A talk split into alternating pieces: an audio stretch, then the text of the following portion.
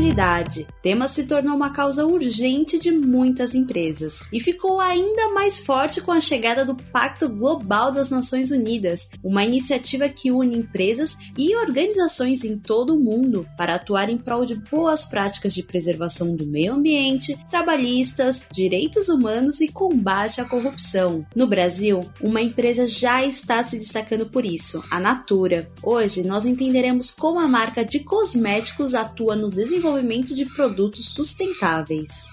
Seja bem-vindo ou bem-vinda ao MVP, um podcast da Startse que traz toda quarta-feira um convidado ou convidada para conversar com a gente sobre empreendedorismo, nova economia, startups e tecnologia. Eu sou a Taina Freitas, jornalista do time de conteúdo da Startse, e no episódio de hoje, a jornalista Sabrina Bezerra entrevista a Roseli Mello, head de pesquisa e desenvolvimento da empresa de cosméticos Natura. Oi, Sá, tudo bem? Bem? Como de costume, você pode contar um pouquinho pra gente sobre como foi essa conversa? Oi, Thay! Opa! Mas é claro, a Roseli explicou na prática como tem sido o desenvolvimento de produtos mais sustentáveis em tempo recorde. Isso porque a empresa tem metas ambiciosas para serem cumpridas até 2030. Além disso, ela contou que não tem sido uma tarefa tão simples, mas a ciência está ajudando e muito a atingir esse propósito propósito. E chega, não vou dar mais spoilers, confiram a entrevista que está bem explicativa. Ai, que demais! Eu tô muito ansiosa para saber um pouquinho mais sobre essa história, como funciona tudo isso na prática. Então, editor, por favor, solta a entrevista. Roseli, primeiro, muito obrigada por participar do MVP, que é o podcast da Startse. Oi, Sabrina. Eu agradeço o convite. É um prazer sempre falar da Natura e de como a gente trabalha desenvolvendo produtos aí, buscando impacto positivo nas nossas soluções. Obrigada. Bacana, eu que agradeço. E Roseli, para a gente começar a entrar em todo esse ecossistema, quando o assunto é sustentabilidade, a Natura tem metas ambiciosas para serem cumpridas aí até 2030, segundo o relatório anual do ano passado de vocês. Quais seriam essas metas é, no ponto de vista de produto, que é o tema do podcast de hoje? Bom, é, a gente na Natura, né, sempre busca gerar impacto positivo, olhando uh, os diversos aspectos econômico, ambiental, social. E acho que nesse ano, né, a Natura no, definiu um plano chamado Compromisso com a Vida, que traz objetivos bastante ambiciosos para 2030. A gente divide esses objetivos em três pilares e o desenvolvimento de produtos e, e dos serviços que a gente busca, né?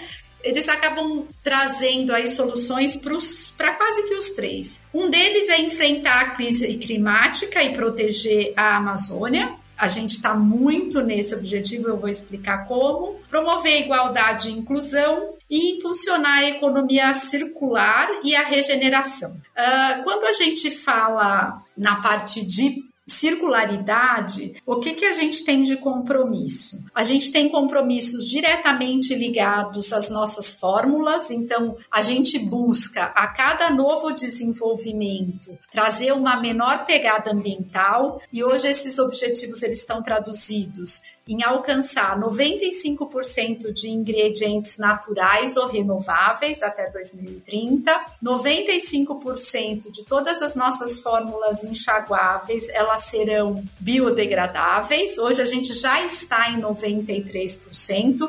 Essa meta vale também dizer que não é só da Natura, né? Ela é do grupo Naturico.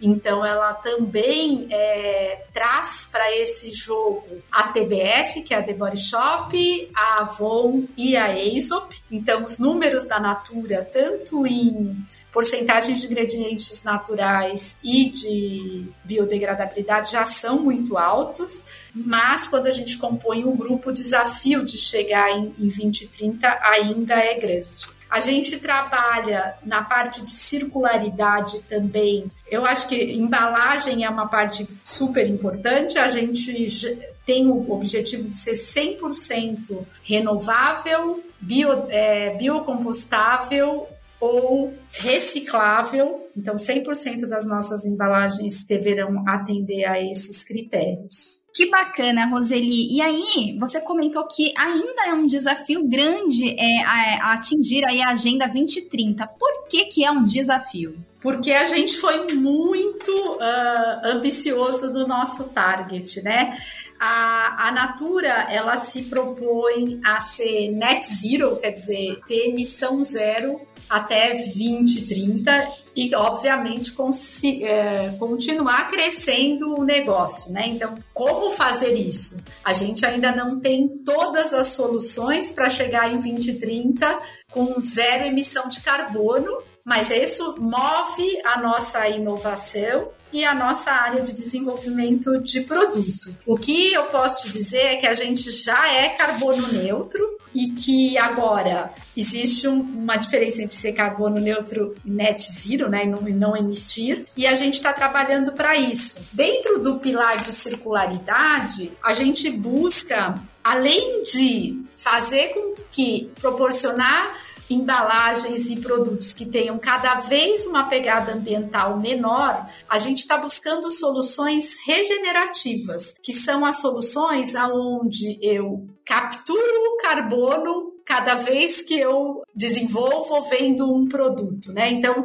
a gente está trabalhando bastante com esses sistemas regenerativos e isso sim é, bastante desafiador, porque não existem tecnologias disponíveis para que a gente seja regenerativo em tudo que faz. Então, eu vou te dar um exemplo de um, um projeto que a gente tem que, que a gente considera regenerativo e que tem impacto positivo uh, no final das contas. A gente tem um projeto de sistema agroflorestal de plantação de óleo de dendê. O óleo de dendê é um dos óleos mais utilizados na indústria e hoje ele é produzido através de monoculturas que trazem vários efeitos nocivos para o meio ambiente, né? Então, as áreas onde vai plantar o dendê geralmente são preparadas por queimadas.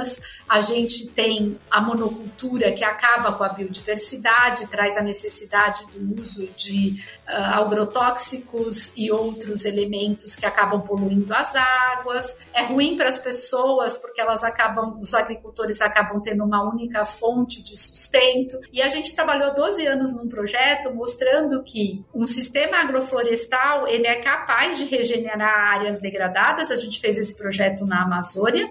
Ele traz a biodiversidade de volta, tanto a biodiversidade animal quanto a biodiversidade de micro-organismos que vivem no solo. E a gente quebrou um paradigma muito grande, porque o rendimento das plantas que crescem num sistema que imita uma floresta é maior, igual ou maior do sistema convencional de monocultura. E eu não preciso queimar, na verdade, eu regenero a área. Por vários uh, mecanismos, a gente provou que isso tem impacto positivo. Então, essa é uma maneira, esse tipo de projeto a gente vem buscando para que em 2030, de fato, a gente tenha uma economia, né, ou a gente tenha fomentado uma economia que não só não emite, mas que regenera o, o, o ambiente. É, e que bacana, Roseli. Falando, inclusive, sobre o desenvolvimento de produtos, é, vocês contam com uma área de pesquisa e desenvolvimento com profissionais especializados que estudam sobre novas moléculas, cultura de células, entre outros.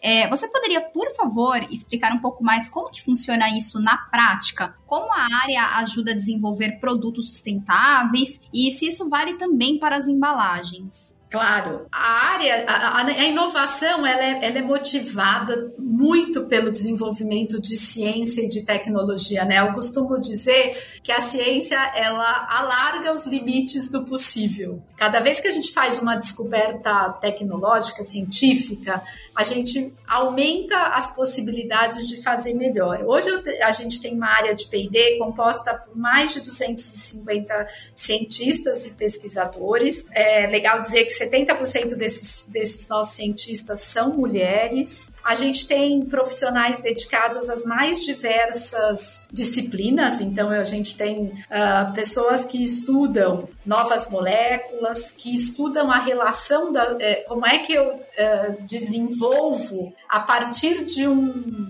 de uma planta, a partir a gente focou muito na Amazônia, né? Então, a partir da biodiversidade amazônica, como que eu combino conhecimento tradicional dos povos que moram lá com ciência de ponta para trazer fomentar o que a gente chama de uma bioeconomia e a economia da floresta em pé. Então, voltando ao processo de desenvolvimento, a gente junta esses vários saberes biomimética, então a gente se inspira na natureza para conceber novos produtos e aí a gente trabalha com equipes multidisciplinares, organizadas em times ágeis, que procuram fazer produtos com maior diferenciação no menor time to market.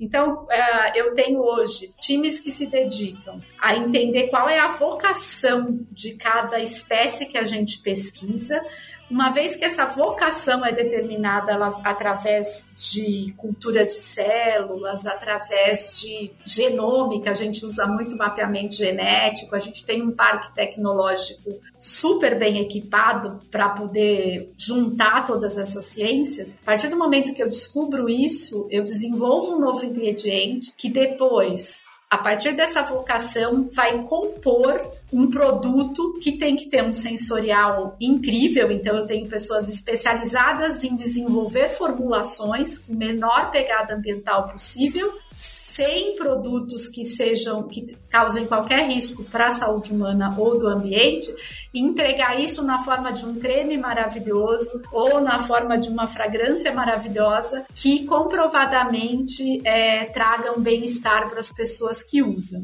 Um time semelhante se dedica ao desenvolvimento de, de das embalagens desde de times que pesquisam novos materiais principalmente substituindo materiais de origem petroquímica, né, os nossos plásticos, né, que hoje ainda são os melhores exemplos de versatilidade na parte de embalagens, como tornar a pegada ambiental das nossas embalagens menor e como a gente procura hoje soluções também regenerativas para a parte de embalagens. O que, que a gente tem de prático para dizer de tudo isso? Hoje eu uso vidro reciclado na perfumaria, então a gente já tem refil desde, se eu não estou enganada, desde 1983, a gente foi a primeira empresa utilizar refil uh, em produtos cosméticos, né?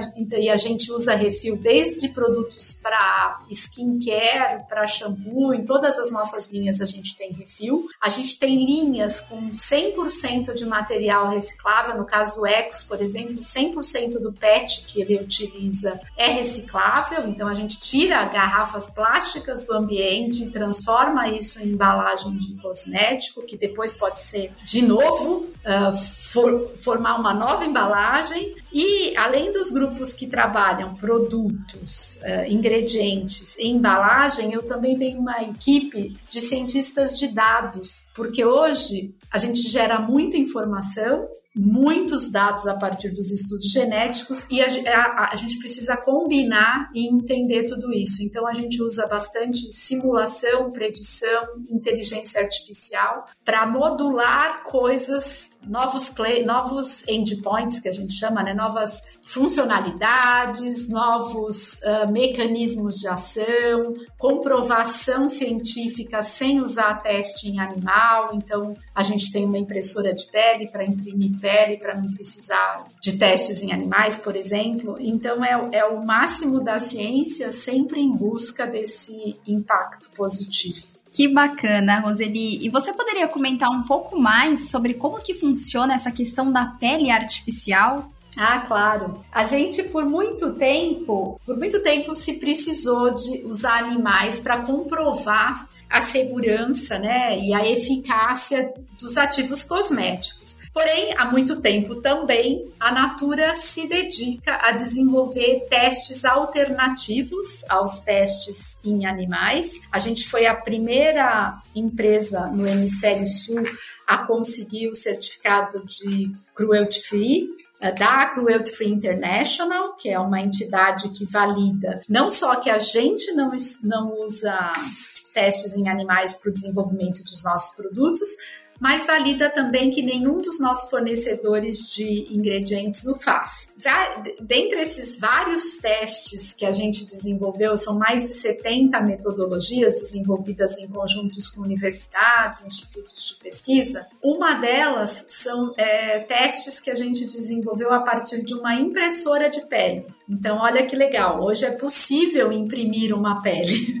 Então, a gente usa células, né, que se combinam como se você estivesse usando uma impressora 3D, formando diferentes tipos de modelo, aonde eu consigo testar se um novo ingrediente tem de fato a eficácia que eu esperava que ele tivesse, se eu falo que eu vou estimular a produção de vamos dizer colágeno que todo mundo conhece, eu consigo comprovar isso através de testes in vitro usando essa pele e eu também consigo comprovar a segurança, né? Consigo uh, olhar todos os, uh, não todos, é uma combinação de testes, mas eu consigo muitas informações a partir dessa pele bioimpressa. Ela é, é uma impressora, você vai lá no laboratório, parece mesmo uma impressorinha, só que você está imprimindo peles. Que demais. É, é muito cena de filme de ficção científica, Roseli. É mesmo. E se você vê o laboratório, né? As pessoas estão todas com aqueles macacões, toucas.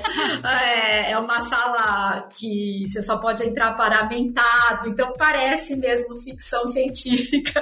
A gente tem um monte de equipamentos. A gente é, trabalha muito tecnologia de fragrâncias, né? E, e usa muita ciência para chegar a combinação de ciência e arte para chegar nas melhores fragrâncias, né? É, é muito legal. Que demais. E, Roseli, falamos de produtos sustentáveis, sobre a importância da ciência por trás de toda essa inovação, e a Natura realmente marca uma forte presença no tema. Mas em relação ao processo de produção, o uso de tecnologia e a própria produção dos funcionários, por exemplo, exigem o uso de energia elétrica. Como que a empresa lida com isso? Bom, se uma empresa quer diminuir sua pegada ambiental, a, a fonte de energia é né, crucial, como você já falou, né? Então, a gente está sempre, a gente tem uma política integrada dentro da Natura que reforça o objetivo de privilegiar o uso das energias renováveis, sempre buscando o máximo de eficiência. Então, essa é uma parte da nossa estratégia para reduzir as,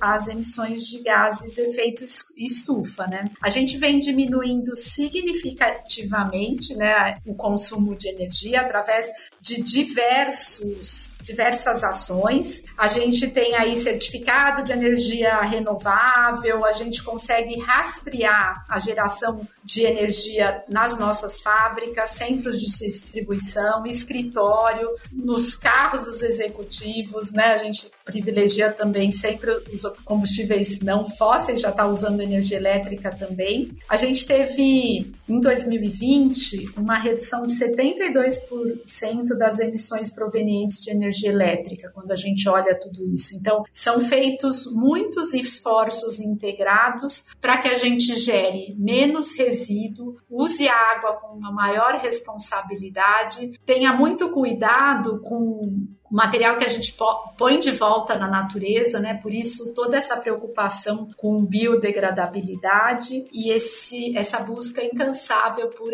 por recursos renováveis em detrimento aos recursos principalmente oriundos do, do petróleo. Bacana. E Roseli, você comentou sobre a questão de rastrear a energia das fábricas, dos veículos. Eu fiquei curiosa. Como que funciona esse rastreamento? Olha, eu não sou especialista nesse, nesse, nesse tema, mas a gente acredita que ter um inventário, né, quer dizer, medir o que a gente faz com precisão, é sempre o primeiro passo para você tomar medidas efetivas. Então, foi assim com carbono. A Natura ela vem, ela tem um inventário de carbono já há bastante tempo, muito antes de mudança climática estar tá na pauta do mundo, e a gente entende onde são, quais são os nossos principais fontes geradoras ou gastadoras de cada tipo de recurso. No caso de energia, esse monitoramento também foi necessário. Eu não sei dizer para você tecnicamente como que ele é feito, mas a gente tem nas fábricas um acompanhamento, a gente rastreia isso em toda a nossa cadeia. E aí a gente faz um inventário de qual é a emissão para poder acompanhar e atacar os maiores ofensores. Os rastreamentos são feitos através de medidas clássicas de gastos de energia.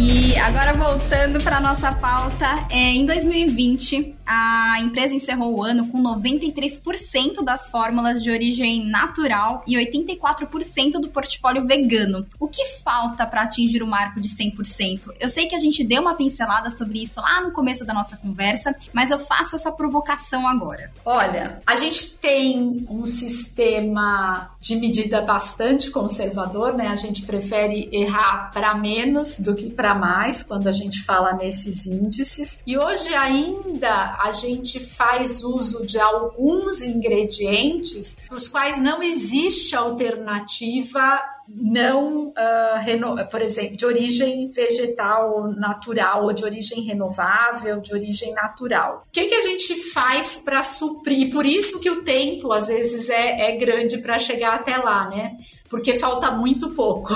A gente acredita de verdade que a sensorialidade dos produtos, uma boa eficácia, é, é, esse conjunto ele é super importante para entregar o bem-estar as pessoas buscam o uso de várias coisas no uso de cosméticos, mas a gente tem na nossa razão de ser comercializar produtos que promovam o bem-estar bem, né? Entendendo que o bem-estar é uma relação harmoniosa de você com seu corpo e com você mesmo, e o estar bem é essa essa entidade você uh, de bem com você, também bem com o entorno, com os outros e com o ambiente. Quando quando a gente não acha uma solução viável, uh, comprovadamente segura para entregar esse todo do produto, a gente ainda utiliza sim alguns componentes que não são de origem natural ou renovável. O que, que a gente faz proativamente? A gente trabalha junto aos nossos fornecedores, deixando muito claro a nossa busca e sempre que a gente encontra uma solução tecnologicamente viável, a gente troca. E também trabalha internamente na, pes na pesquisa de novas soluções, porque muitas vezes um ingrediente ele tem que ser substituído por um novo sistema de formulação. Uma fórmula que nasce do zero totalmente diferente para poder prescindir daquele ingrediente clássico de mercado. Então é um trabalho que requer muito conhecimento, muita tecnologia e que a gente tem como foco e tem o principal, né? Um target para ser atingido com data, hora e local. Então chegaremos lá. E entrando nas últimas perguntas, Roseli, para você, qual é a importância da sustentabilidade no mercado de beleza? E aos seus olhos, qual que é o futuro deste mercado? Qual que é a importância da sustentabilidade? Eu acho que quem não tinha, né, consciência de que somos seres interdependentes, pelo menos recebeu uma notícia agora com essa pandemia, né? Ou seja, qualquer os, seres todos que vivem nesse planeta são interdependentes. Não adianta uma parte estar bem e a outra não estar. Então eu pessoalmente acredito na responsabilidade dessa interdependência. Então a sustentabilidade é um valor, né? Buscar soluções que sejam menos impactantes para o meio ambiente e que mais que isso promovam crescimento né, da cadeia que está ao redor, das pessoas que, tá, que estão ao redor, é um valor para mim. Então, pessoal, eu, eu acredito que só tem sentido se o que a gente fizer de fato olhe para o todo. Então, esse conceito de interdependência está muito é, presente nas nossas escolhas. E o qual que é o futuro do mercado cosmético? Eu acho que as pessoas buscam também cada vez mais um bem-estar e um, uma beleza mais holística, né? Não é uma beleza, eu, eu, pelo menos sinto isso, né? Que o, que o futuro da cosmética está em contribuir para que as pessoas se sintam melhor na, na pele que elas têm, na, sendo quem são, né? E assumindo aí a sua beleza, porque to todos têm uma beleza, todos são belos. O que muitas vezes é a visão estereotipada né, da, da beleza faz com que a indústria de cosmético também é, fomente uma busca pelo impossível. E eu vejo a, a o futuro da cosmética muito nesse lugar da beleza que integra, da beleza que, que respeita os entornos, que respeita a natureza e que se coloca como parte disso. É, é assim que eu vejo. Boa, muito obrigada, Roseli. E por último, para a gente fechar, tem alguma novidade que você poderia contar com exclusividade pra gente? Ah, com exclusividade sempre a resposta é não. Não, é verdade. É, geralmente a gente não antecipa, né? A gente tem muitas novidades vindo aí. É, fiquem atentos, mas não nenhuma em particular para ser é, falada agora. Acho que se quiser falar dos últimos lançamentos, temos vários, mas é, nada muito inédito. Ah, então você volta depois para contar pra gente. Com certeza. Roseli, então é isso. Muito obrigada por sua participação no MVP. Obrigada, Sabrina. Foi um prazer.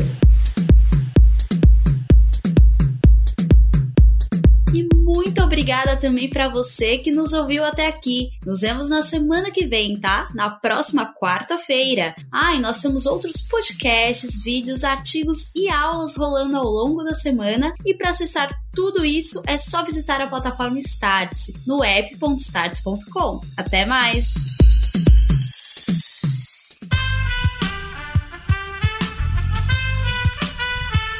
Esse podcast foi editado por Aerolitos Edição Inteligente.